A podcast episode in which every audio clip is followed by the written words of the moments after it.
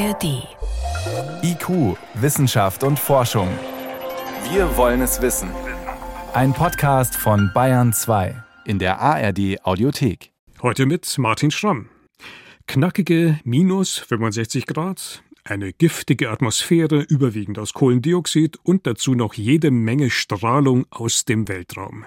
Es gibt tatsächlich Reiseziele, die verlockender sind als der Mars.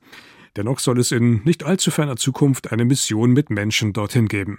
Und in zahlreichen Simulationen hier auf der Erde hat man bereits versucht zu erkunden, wie so ein Leben auf unserem Nachbarplaneten unter realen Bedingungen ablaufen könnte.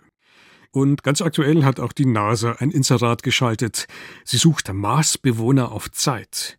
Vier Freiwillige für eine einjährige Simulation in einem Camp im texanischen Houston, dem Mars Dune Alpha Habitat.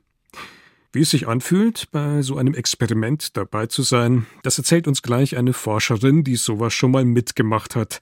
Doch zunächst schildert uns Stefan Geier, worauf sich die Teilnehmer des NASA-Experiments eigentlich einlassen. So klingt es auf dem Mars. Also in echt, wenn der Marswind pfeift und den roten Staub mit bis zu 100 Kilometer pro Stunde über die Dünen treibt. Und so wird es klingen, wenn 2025 vier Teilnehmer die Tür hinter sich und damit der Welt schließen und in das simulierte Mars Dune Alpha Habitat einziehen. Auf einer Fläche so groß wie ein Einfamilienhaus, knapp 160 Quadratmeter, werden die vier Analog-Astronauten leben und arbeiten. Dazu haben sie Schlafräume zur Verfügung, zwei Badezimmer, ein Wohnzimmer, Küche, kleines Fitnessstudio, ein Labor und ein Zimmer für medizinische Untersuchungen. Ach ja, und nicht zu vergessen der Technikraum und der Außenbereich. Wenn Sie in Raumanzügen durch die Schleuse ins Freie treten, stehen Sie auf rotem Sand, wie auf dem Mars. Auch wenn diese Terrasse nur wenige Quadratmeter groß ist, wie es ist, wenn man immer nur roten Sand und rote Felsen sieht und das ein Jahr lang. Auch das kann man hier testen. Und noch dazu im Marsgarten mit einem Roboter zusammenarbeiten. Das ganze Haus steht in einer Halle des Houston Space Center der NASA und ist mit einem gigantischen 3D-Drucker aus einer lehmartigen roten Paste Schicht für Schicht gedruckt worden.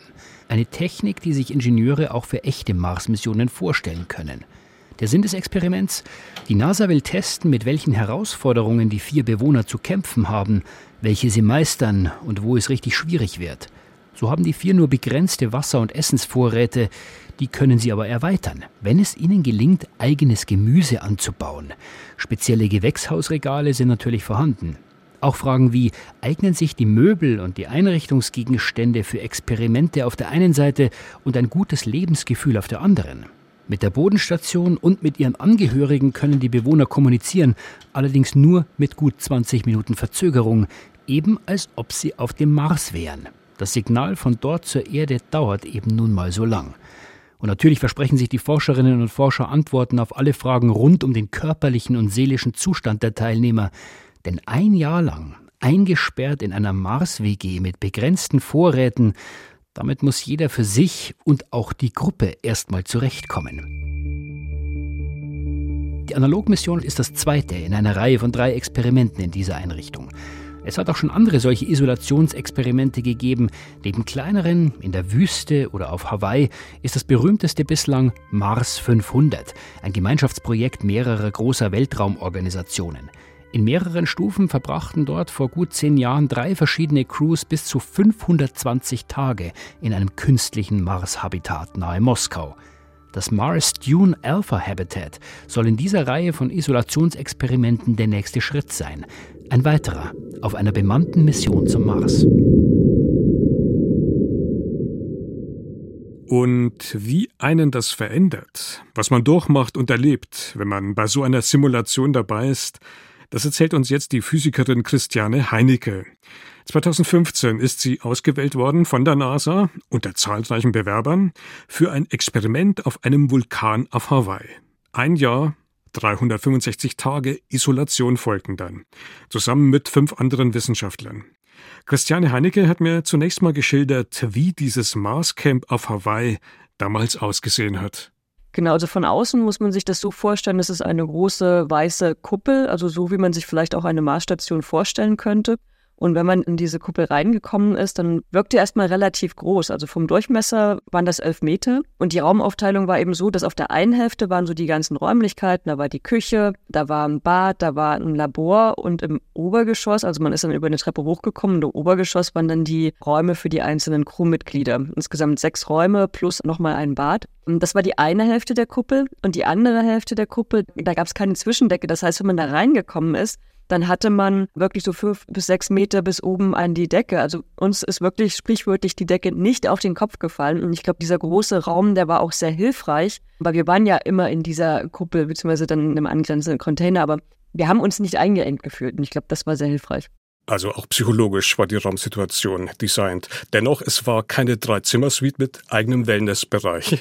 Wie groß war Ihr persönlicher Bereich? Ähm, genau, also diese Zimmer waren sehr schmal. Also am Eingangsbereich war das Zimmer im Prinzip so schmal wie die Tür und dann nach hinten sind sie ein bisschen breiter geworden, eben durch den kreisförmigen Grundschnitt. Aber in dieses Zimmer, da passt im Prinzip ein Bett, ein kleiner Schreibtisch, ja, und dann noch ein kleiner Hocker und ein bisschen Stauraum. Dann war noch so, so ein kleines Regal für so private Gegenstände. Ähm, aber das war es im Wesentlichen. Klingt für mich ein bisschen wie eine Knastzelle halt auf dem Mars. ja, viel größer war das wahrscheinlich nicht eher sogar kleiner. Aber wir hatten unseren eigenen privaten Rückzugsraum. Das ist wichtig, ja. Und Fenster zum Öffnen, zum Lüften zwischendrin? Gab es auch keins, oder? die die gab es nicht, genau, weil auf dem Mars konnte man ja das Fenster auch nicht aufmachen. Hm. Da sind wir schon ein bisschen vielleicht bei der Frage jetzt auch, was sind denn die Stressoren und auch die Grenzen, die man in so einer Situation ja bewusst ausloten will und erleben will? Fangen wir mal ganz banal an, Hygiene, Wasserverbrauch. Das war gar nicht der größte Stressor, würde ich sagen. Aber es war tatsächlich so, wir hatten, ähm, wir hatten Wassertanks mit jeweils 500 Gallonen, also so 1500 bis 2000 Liter Wasser. Und die konnten zwar nachgefüllt werden, aber trotzdem war die Vorgabe, dass wir möglichst wassersparend vorgehen sollten. Und wir hatten so eine Richtlinie, die sagte, nicht mehr als acht Minuten zu duschen und zwar pro Woche. Das ist doch relativ übersichtlich. Jetzt sagten Sie, war gar nicht die größte Herausforderung. Was war denn die größte? Also die größte Herausforderung sind drei Sachen. Das eine ist die Isolation. Also wirklich die Isolation, man ist auf sich selbst gestellt, man ist fernab von allen anderen Menschen, die irgendwie technisch unterstützen können oder die äh, auch von Freunden, Familie. Auch Kommunikation ist schwierig, ne? verzögert stark. G genau, also wir haben 20 Minuten Zeitverzögerung ähm, simuliert. Also das ist so die, diese Isolation von anderen Menschen. Zusätzlich waren wir auf unser Habitat, auf unsere Kuppel, auf unseren Lebensraum, auf die Station beschränkt. Wir konnten zwar auch mal nach draußen gehen, aber dann eben mit simulierten Raumanzügen. Das heißt, wir waren also nicht nur isoliert von Freunden, Familien, sondern wir waren auch isoliert von unserer Umgebung selbst wenn wir nach draußen gegangen sind, waren wir ja immer noch im Anzug und hatten eben keinen direkten Kontakt mit der Außenwelt. Und das Dritte, ich denke, mit die größte Herausforderung ist tatsächlich, dass wir auf der einen Seite zwar isoliert von anderen Menschen sind, aber gleichzeitig mit unseren Crewkameraden zusammen sind und das eben über diesen längeren Zeitraum. Verstehe, da gibt es dann auch Gruppendynamik, psychologische Prozesse. Wie haben Sie das erlebt? Genau, also was man so typischerweise bei diesen Langzeitmissionen schon beobachtet hat, ist, dass am Anfang ist die Stimmung sehr gut. Alles ist neu, alles ist aufregend, man beschreitet zusammen neues Terrain. So im zweiten Viertel ist man dann so ein eingespieltes Team, man kennt sich gegenseitig, man ist sehr, sehr produktiv, da läuft alles gut. Und dann kommt das dritte Viertel und da ist es dann eben so, dass man so die Macken der anderen kennt. Also man kennt sich nicht nur gegenseitig, sondern man kennt eben auch inklusive die Macken. Man hat die ganzen Geschichten schon mal gehört. So die Konflikte äh, fangen an, sich zu wiederholen oder wiederholen sich schon längst. Man ist halt so ein bisschen genervt, gestresst. Und man kann sich nicht aus dem Weg gehen, oder? Oder doch? Und man kann sich nicht so richtig aus dem Weg gehen. Und dann, also deswegen so das dritte Viertel ist somit das Schwierigste und dann kommt aber das vierte, das letzte, wo man sich eben schon darauf freut, dass die Mission bald zu Ende ist und man Freunde und Familie wiedersehen kann. Also da geht die Stimmung dann wieder nach oben. Also das ist psychologisch schon mal eine große Herausforderung. Jetzt gibt es aber noch ja einen anderen Part. Hatten Sie denn auch Aufgaben hatten Sie simulierte Spacewalks oder irgendwelche Operationen oder was weiß ich, Gewächshäuser, um die Sie sich kümmern mussten? Ja, also wir hatten viele Aufgaben. So die wichtigsten zwei Aufgaben waren einmal das Habitat, also unser Haus am, am Laufen zu halten. Ähm, das klingt erstmal total banal, ja, im Haus wohnen, aber es ist eben so, dass, also ich meine, in jedem Haus geht mal irgendwas kaputt, muss repariert werden. Und ich meine, unsere Herausforderung war, wenn die Toilette verstopft ist, dann können wir keinen Klempner rufen. Wenn die Elektrik nicht funktioniert, dann können wir keinen Elektriker rufen. Wir konnten zwar Mission Support kontaktieren per E-Mail, und haben dann auch 40 Minuten später eine Antwort bekommen. Aber es war keine Akuthilfe. Sie mussten sich eigentlich im Notfall auch schnell selber helfen. Genau. Also Hand anlegen konnten nur wir selber. Okay. Wenn Sie das jetzt mal zusammenfassen, gibt es denn so eine Kernerkenntnis? Ich meine, klar, es waren 365 Tage, aber gibt es irgendwie so eine Kernerfahrung, die Sie aus dem Ganzen mitnehmen konnten für sich? Also ich meine, der eine Grund, warum ich daran teilnehmen wollte, war so dieses Erfahren, wie läuft eigentlich so eine Mission ab? Äh, was passiert da mit den Menschen? Was passiert mit den Menschen miteinander, aber auch mit den Menschen selbst? Und ich fand es sehr spannend zu sehen. Also ich würde eben sagen, dass die Personen unter uns in der Crew, die sehr anpassungsfähig sind und sehr teambereit, also die äh, teamfähig, also die ja wirklich die Ziele des Teams über die eigenen persönlichen Ziele stellen. Ich glaube, die waren mit am erfolgreichsten. Und auch die, die ein, ich sag mal, ein dickes Fell hatten, also die auch mal ein bisschen wegstecken können. Weil ich meine, man kann so gut miteinander harmonieren und äh, es gibt trotzdem irgendwas. Und man kann, man kann ja auch nicht wegen jeder Kleinigkeit dann ein großes Drama machen. Also Kooperationsfähigkeit könnte man sagen und Widerstandsfähigkeit so in gewisser Weise, oder? Genau. Und dann eben auch diese Anpassungsfähigkeit. Also ich muss mich an meine Crew-Kameraden anpassen. Ich meine, jeder Mensch ist so ein bisschen anders. Man muss halt das Miteinander, darauf muss ich mich eben einlassen können.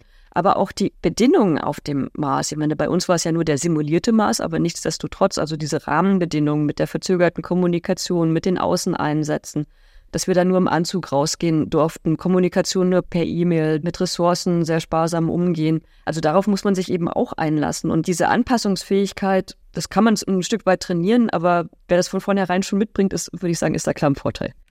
Was war Ihre größte Krise? Mm, also wir hatten so ein Thema, das bei uns immer wieder auf den Tisch gelegt wurde, was, was immer wieder zu Diskussionen geführt hat. Das war bei uns das Thema Sicherheit. Wir hatten da ein bisschen unterschiedliche Vorstellungen. Also die einen waren eher auf dem Standpunkt, naja, wir, wir sollten so wenig Risiken eingehen wie möglich. Und äh, die anderen waren eher auf dem Standpunkt, naja, wenn wir schon auf dem Mars sind, auch wenn es nur der simulierte Mars ist, aber wenn wir schon hier sind, dann wollen wir den natürlich auch erkunden. Und das heißt nun mal in der Landschaft, in der wir unterwegs waren, ich meine, das ist auf dem Berg, da gab es einige Höhlen, da muss man halt in Kauf nehmen, dass man da vielleicht mal umknickt oder irgendwie wegrutscht oder was auch immer. Und wir hatten ja kein Krankenhaus nebenan. Also insofern ein gewisses Risiko war dabei. Und dieses Thema, wir haben dann immer wieder darüber diskutiert und wir haben dann auch immer wieder Kompromisse gefunden und Lösungen gefunden. Aber wenn eben für den einen Aspekt eine Lösung gefunden wurde, dann kam halt irgendwie ein paar Tage später ein anderer Aspekt wieder auf. Das war halt so ein, so ein wiederkehrendes Thema und das war tatsächlich auf die Dauer dann anstrengend.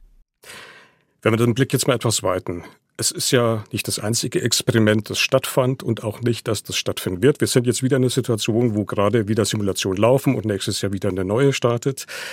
Wie würden Sie das denn auch zusammenfassen? Wo stehen wir jetzt, was den Output dieser Experimente betrifft? Ist da noch wahnsinnig viel zu tun? Wir müssen noch 100 Habitatsimulationen machen oder nähern wir uns langsam dem Wissen an, das wir bräuchten für den Ernstfall? Ja, sowohl als auch. Also ich sag mal, die, die Schwierigkeit bei diesen Langzeitmissionen ist natürlich dass sie so lange dauern. Ähm, ich kann diese Effekte und diese Dynamiken, die kann ich eben erst beobachten, wenn ich so eine gewisse Mindestdauer habe und die liegt eben bei mindestens einem halben Jahr. Länger ist besser. Aber auf der anderen Seite, wenn ich dann eben so eine Langzeitmission oder so eine lange äh, Langzeitsimulation durchgeführt habe, dann habe ich einen Datenpunkt, dann habe ich eine Crew-Zusammensetzung, dann habe ich eine Gruppe von Menschen. Und wenn man eben so ein bisschen Statistik betreiben möchte und, und, wirklich auch verschiedene Konstellationen durchprobieren möchte, dann reicht mir dieser eine Datenpunkt nicht. Dann, dann brauche ich eigentlich mehrere Dutzend, vielleicht, also am liebsten mehrere hundert, aber ich meine mehrere hundert Simulationen, wenn davon jede mindestens ein halbes Jahr dauert, ist halt schwierig. Würden Sie dann sagen, dass wir aufgrund dieser Experimente sagen können, ja, wir können das wagen? Oder ist vielleicht die Bilanz auch so, nein, wir werden es nicht schaffen. Es tauchen viel zu viele Probleme auf. Also ich würde sagen, so ein Zwischending. Also ich denke, ja, auf jeden Fall. Ähm, Menschen können das schaffen. Aber, und das ist die Einschränkung, das Team muss zusammenpassen. Aber heißt es, der psychische Faktor, der persönliche Faktor, der menschliche Faktor ist viel spannender und schwieriger als der rein technische? Ich würde das gar nicht gegeneinander vergleichen. Ich würde eher sagen, dass eine Mission scheitern kann, weil die Rakete beim Start explodiert. Die Mission kann aber genauso gut scheitern, weil die Crew nach einer gewissen Zeit nicht mehr miteinander klarkommt und sich gegenseitig ja behindert, vielleicht auch sabotiert und am Ende vielleicht auch nicht, ob das jetzt physisch oder psychisch ist, aber am Ende nicht heil wieder zurückkommt. Und ähm, beide Szenarien wären fatal. Sie haben jetzt den menschlichen Faktor benannt. Was würden Sie denn technisch noch nennen, ist die größte Hürde, vor der man noch steht, um sowas zu borgen? Also eine Hürde, die wir tatsächlich noch haben, ist die Weltraumstrahlung. Gerade auf dem Weg zum Mars äh, durch den interplanetaren Raum ist die Crew der Strahlung eigentlich nur durch ihre Transportfähre durch die Hülle geschützt. Und selbst auf dem Mars, auf der Oberfläche, ist es zwar ein bisschen abgeschwächt, aber es ist immer noch deutlich stärker als das, was wir auf der Erde haben. Und diese Strahlung wirklich abzublocken, so weit runter, dass, dass nur ein vertretbares Restrisiko bleibt, das ist nicht ganz trivial. Und das ist eine der größten Herausforderungen, also generell auch die, die Menschen physisch fit zu halten. Auch durch den, ich meine, ein halbes Jahr durch Schwerelosigkeit ist halt für die Muskelmasse und für die Knochenmasse ein Problem. Also, dann fassen wir das nochmal zusammen. Sie haben es benannt. Es ist schon ein großes Risiko, dort überhaupt hinzufliegen. Strahlungsrisiko. Dann ist es spannend, können wir überhaupt landen? Wenn wir doch landen, ist die Frage, überleben wir diese Landung? Dann sind wir auf eine der feindlichsten Umgebungen, die man sich vielleicht auch vorstellen kann und soll dort sein Leben verbringen. Das klingt ja absolut abenteuerlich und fragt sich, warum sollten wir uns dem eigentlich aussetzen? Ja, da gibt's verschiedene Antworten. Also für mich persönlich ist es tatsächlich die Neugier. also ich, ich finde das einfach mega spannend, auf einem anderen Planeten zu sein, den erkunden zu können, die Umgebung zu spüren, die veränderte Gravitation zu spüren. Der Himmel sieht ganz anders aus. Also ich finde das mega spannend. Aus wissenschaftlicher Sicht ist es auch so, dass wenn wir zum Mars fliegen, dann bekommen wir nochmal einen ganz anderen Blick auf unser Sonnensystem und auf die Entstehung der Planeten. Weil im Moment, wir gucken ja prima von der Erde aus, aber vom Mars gucken wir immer so von der Oberfläche, aber dann wirklich auf der Oberfläche zu sein und vor Ort sich das angucken zu können kriegt man nochmal ein ganz anderes Spür dafür, nochmal ganz andere Informationen. Und dann natürlich die Frage, ob es jemals Leben auf dem Mars gegeben hat. Das ist, glaube ich, aus wissenschaftlicher Sicht so die spannende Frage. Das sind in der Tat alles spannende Fragen. Nur, wenn man das jetzt in Verhältnis setzt zur Überlebensquote, wir haben die ganzen Risikofaktoren benannt, wäre das ein sehr hoher Preis, den man für diese Erkenntnisse zahlt? Ich denke ja auch weil ich weiß, dass momentan in der Raumfahrt sehr viel daran gesetzt wird, eben dieses Risiko für die Menschen so weit abzusenken, wie es nur irgend geht, dass man eben verschiedene Aspekte anschaut. Also das reicht davon, das Habitat zu designen, das reicht darüber, die Rakete so zu bauen und zu testen, dass sie funktioniert. Man, man guckt sich an, wie kann ich die Ressourcen vor Ort nutzen, um den Menschen möglichst ja, guten Komfort zu geben oder ja, das, das Überleben zu ermöglichen. Also es wird sehr viel Energie und sehr viel Ressourcen werden genau da reingesteckt, dieses Risiko zu minimieren. Und ich meine, ein gewisses Restrisiko bleibt, aber ich bin der Meinung, dass die Antwort auf diese wissenschaftlichen Fragen dieses Restrisiko sehr wohl rechtfertigt. Wann könnte es soweit sein? dass wir tatsächlich erstmals bemannt, befraut zum Mars starten. Astronautisch, ja, ist nicht ganz einfach im, im, Deutschen. Also ich persönlich hoffe, so in den nächsten 15 bis 20 Jahren, das ist auch das, was die, die Raumfahrtagenturen grob als realistisch abschätzen. Ich vermute, dass die größte Herausforderung gar nicht so sehr technischer Natur ist, sondern eher finanziell und, und politisch. Wobei da ist es ja aktuell so, dass die USA, also die Chinesen haben sich ja jetzt positioniert, dass sie auch zum Mars fliegen wollen in, in absehbarer Zukunft, nachdem sie auf dem Mond gelandet sind. Die Amerikaner wollen das auch. Und ich sag mal so, konkurrenzbelebtes Geschäft. Also insofern, ich denke, dass es könnte durchaus sein, dass es nicht 20 Jahre dauert. Würden Sie mitfliegen? Auch ohne Rückfahrticket? Also ich würde zum Mars fliegen, aber ich würde schon gern wieder zur Erde rückkommen wollen, weil die Erde hat schon noch ein paar schöne Flecken. also ich meine, wir Menschen sind nun mal für die Erde geschaffen, wir haben uns an die Erde angepasst. Also ich glaube, ich würde schon wieder gern zurückfliegen wollen. Auf der anderen Seite, ich kann natürlich nicht vorhersagen, wenn ich auf dem Mars stehen würde, ob ich das dann immer noch so sehe. Sagt Christiane Heinecke, Physikerin vom Zentrum für angewandte Raumfahrttechnologie und Mikrogravitation der Uni Bremen. Das ist der komplette Titel. Sie hat bereits ein Jahr auf dem Mars gelebt, zumindest in einer Simulation. Vielen Dank für das Gespräch. Ja, sehr gern. Und mehr Infos rund um dieses Thema gibt's auch in den Show Notes. Verlinkt ist dort unter anderem auch der Grundriss des Mars Tune Alpha Habitats der NASA und eine Sendung, die nochmal genau beleuchtet, vor welchen Herausforderungen Ingenieure stehen, wenn sie eine Marslandung mit Menschen an Bord meistern wollen. So viel vom IQ-Team für heute. Am Mikrofon war Martin Schramm.